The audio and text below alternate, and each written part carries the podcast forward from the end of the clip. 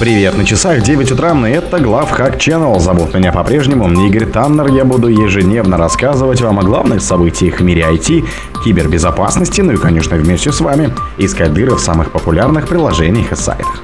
Десятки уязвимостей в Squid не могут исправить уже два с половиной года. Darkgate распространяется через взломанные аккаунты Skype и Microsoft Team. У облачного игрового сервиса Shadow украли данные 530 тысяч человек. Microsoft отказывается от anti-LM в пользу Кербераса. Октябрьские патчи Microsoft могли не установиться в 10 винде. Хакеры стали заметно реже атаковать Россию, чего не скажешь об остальном мире. Спонсор подкаста Глаз Бога. Глаз Бога это самый подробный и удобный бот пробива людей, их соцсетей и автомобилей в Телеграме. Десятки уязвимостей в Сквиде не могут исправить уже два с половиной года. Еще в 2021 году небоисследователь Джошуа Роджерс выявил 55 уязвимостей в Squid на популярном кэшируемом прокси-сервере открытым исходным кодом. По словам эксперта, большая часть этих проблем не исправлена до сих пор, а большинству даже не присвоены идентификаторы. Squid поддерживающий HTTP, HTTPS и FTP и не только широко используется интернет-провайдерами и операторами сайтов.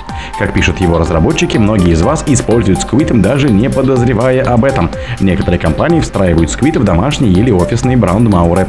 Другие используют Squid в масштабных веб-прокси для ускорения широкополосного и коммутируемого доступа в интернет. Squid часто применяется в архитектурных доставке контента для доставки статического и потокового видео и аудио пользователей по всему миру.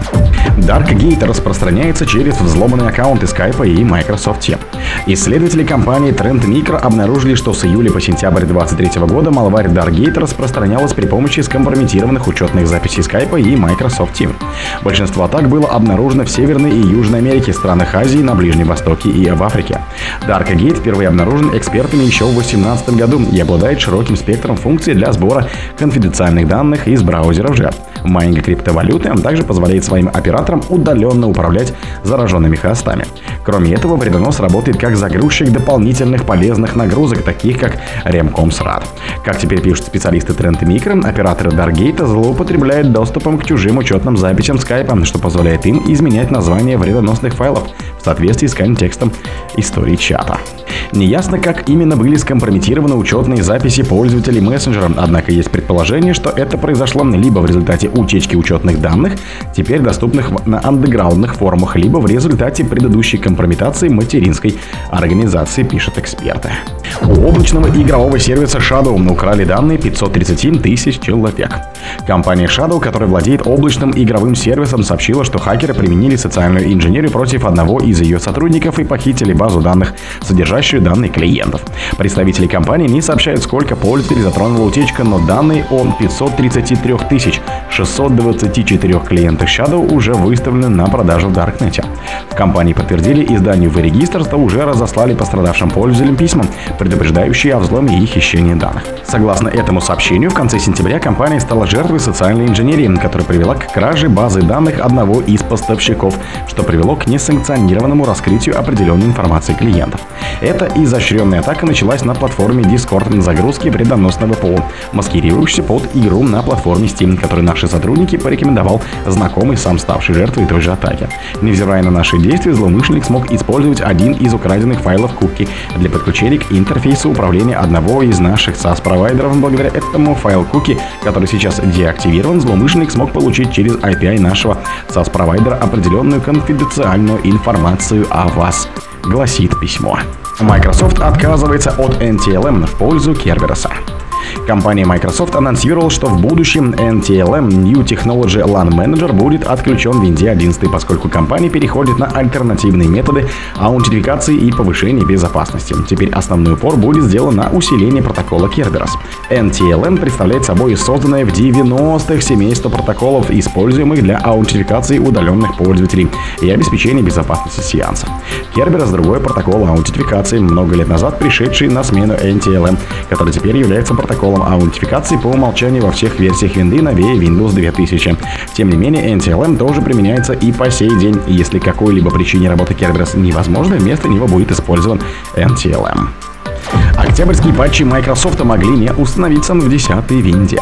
Microsoft предупредила, что обновления безопасности для винды 10, выпущенные в рамках октябрьского вторника обновлений, могут не устанавливаться и демонстрировать ошибку. В компании сообщают, что обновление не сможет завершить установку на клиентских платформах, например, винда 10 и винда 10 22H2. И это подтверждается многочисленными жалобами пользователей, которые пишут, что обновление не устанавливается даже вручную. Компания Microsoft получила сообщение о проблеме, связанной с тем, что обновления винды, выпущенные 10 октября 2023, не устанавливаются.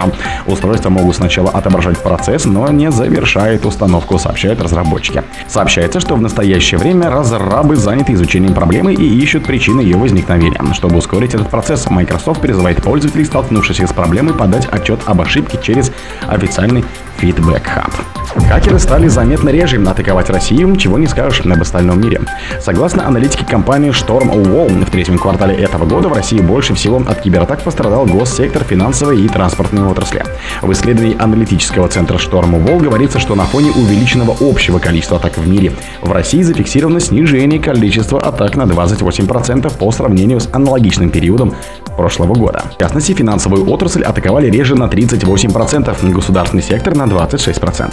В то же время в мире в количество атак выросло на 43%. Наибольший рост числа атак в мире был зафиксирован в государственной сфере 136%, развлекательной индустрии 117% и транспортной сфере 86%.